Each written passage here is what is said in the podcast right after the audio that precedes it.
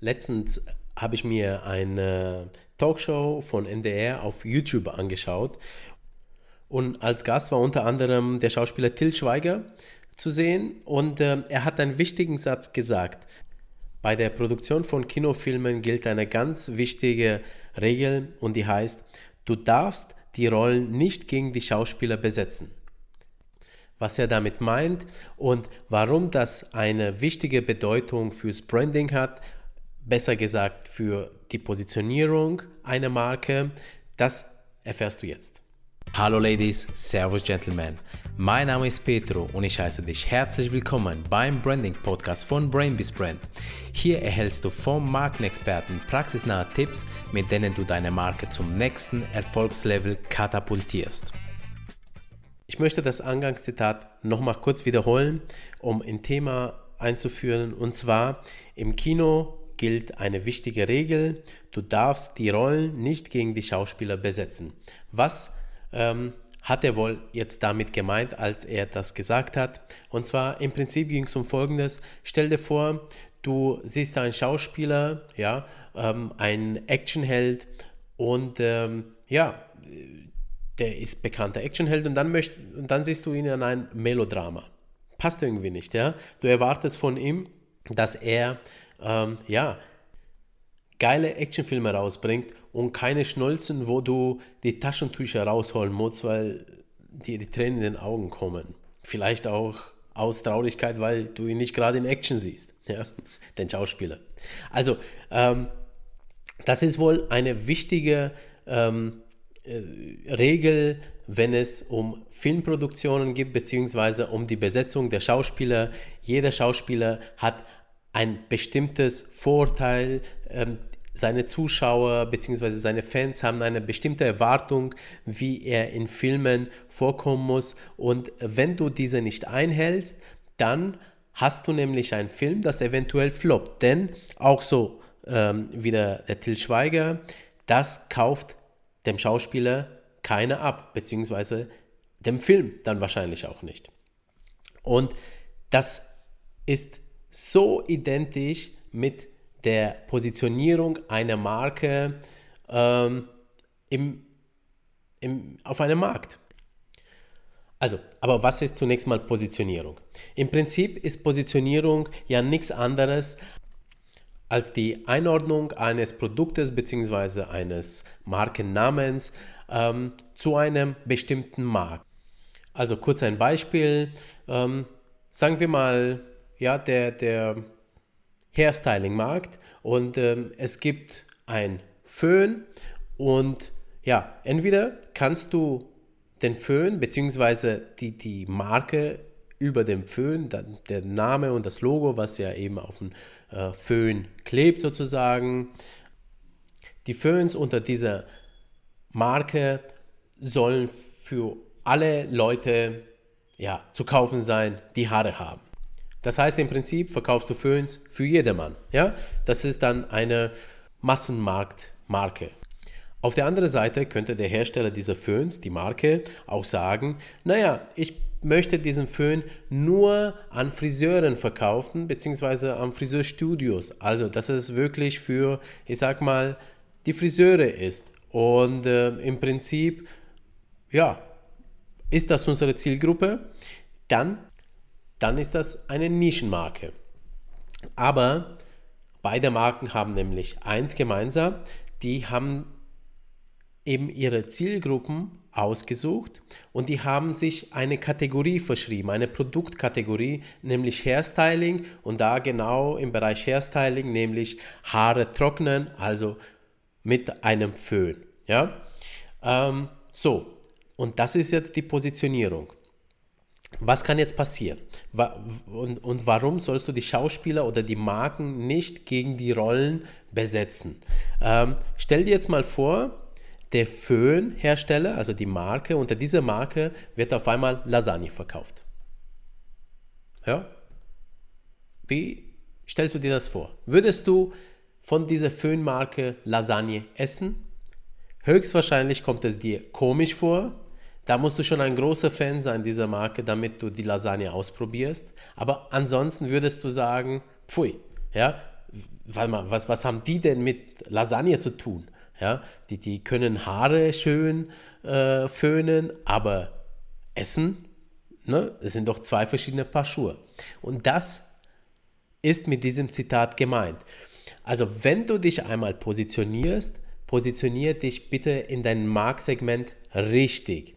Ja, also damit du die Leute auch richtig ansprichst, beziehungsweise wenn du einmal eine Positionierung geschafft hast, dann versuch ja Produkte rund um deine Positionierung aufzubauen und nicht komplett andere. Und wenn du aber andere rausbringst, dann vielleicht unter einem anderen Markennamen, damit die Verbindung nicht zwischen dem Föhn und der Lasagne dann, äh, ich sag mal, besteht. Ja, zwei Paar Schuhe. Also, das ist damit gemeint. Das geht schief. Und warum geht das schief? Ja, das ist vielleicht auch noch eine Frage, die dich interessiert, weil die Leute gerne Sachen einordnen in ihren Köpfen. Ja, wir wollen uns alle das Leben einfach machen. Das heißt, wir möchten Klarheit haben. Wenn ich ein Föhn bin, dann gehe ich zur Marke A. Wenn ich jetzt was zu essen haben will, dann gehe ich zu anderen Marken. Ja? Und verstößt einer gegen diese Regeln, ja, dass er die Marke in einen komplett anderen Markt reinsetzt oder irgendwie was Komisches macht mit der Marke, dann kann es zu Verwirrung kommen und es kann tatsächlich zu ähm, ja, Kundenverlust sogar kommen. Ähm, und es gibt da ein Buch, Leute, ähm, falls ihr mir das jetzt nicht glaubt, und zwar, äh, das ist wirklich witzig, das Buch. Und wenn du jetzt, äh, ich sag mal, dich mit Vermarktung allgemein interessierst, kann ich das nur empfehlen. Das heißt, die 100 größten Markenflops, und das ist von Matt Haig. Ähm, und äh, gibt es mal im Internet ein. Vielleicht gibt es es mal zu kaufen. Also tatsächlich ist das schon ein bisschen älteres Buch. und ich möchte euch mal zwei Beispiele daraus äh, lesen. Und zwar, ähm, Colgate hat mal, äh, also der Zahnpasta-Hersteller, ja, der hat mal ein Fertiggericht rausgebracht. und das war in Amerika gewesen.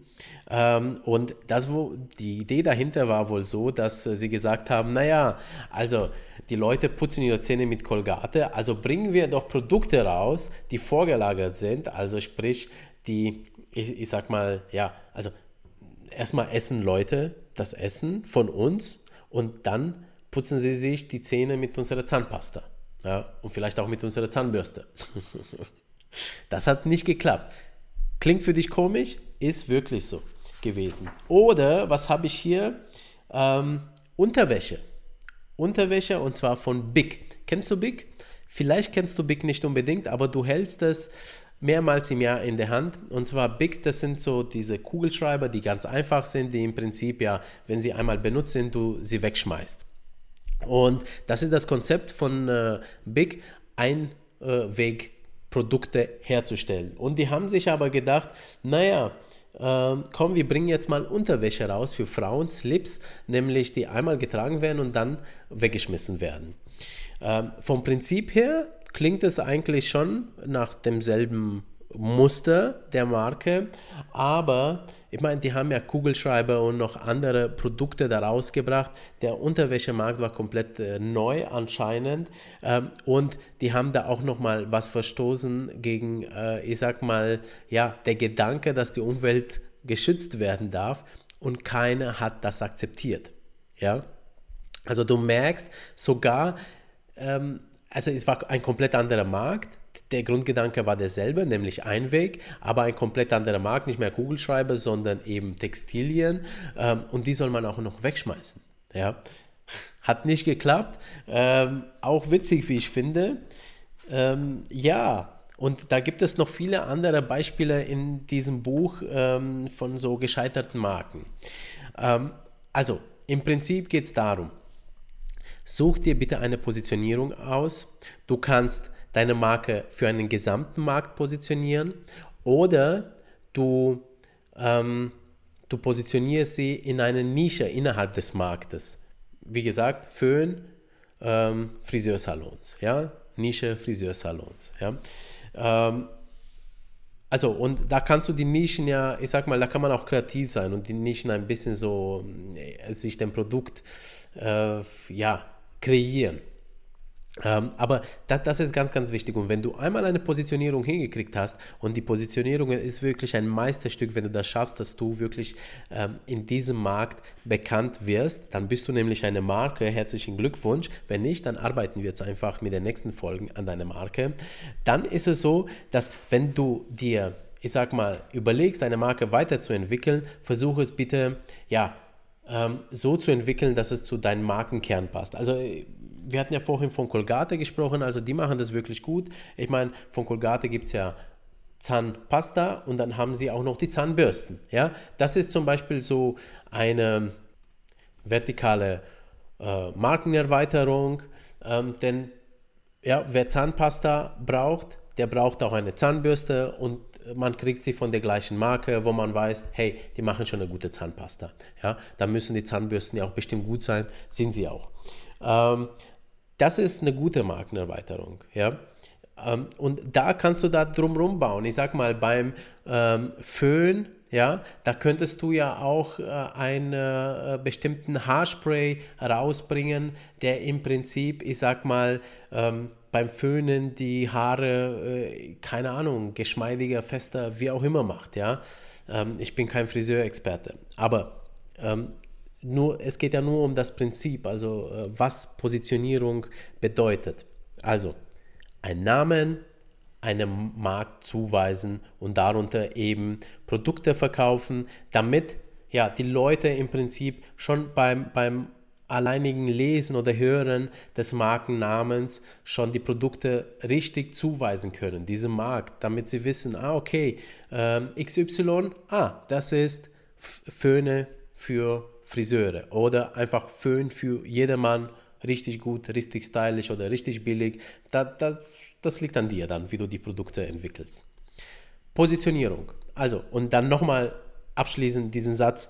Ähm, du darfst die Rollen nicht gegen die Schauspieler und äh, verwenden, beziehungsweise andersrum, du darfst die Marken nicht gegen ihre Märkte besetzen. Okay? Vielleicht ist das sogar äh, leichter zu merken. In diesem Sinne, viel Spaß bei ja, der Besetzung eurer Märkte mit euren Marken. Und ähm, wenn dir diese Folge gefallen hat, dann gib ihr doch bitte ein Like ähm, oder gib uns auch einen lieben Kommentar. Wir freuen uns richtig darüber. Dein Petro, das Brain Beast.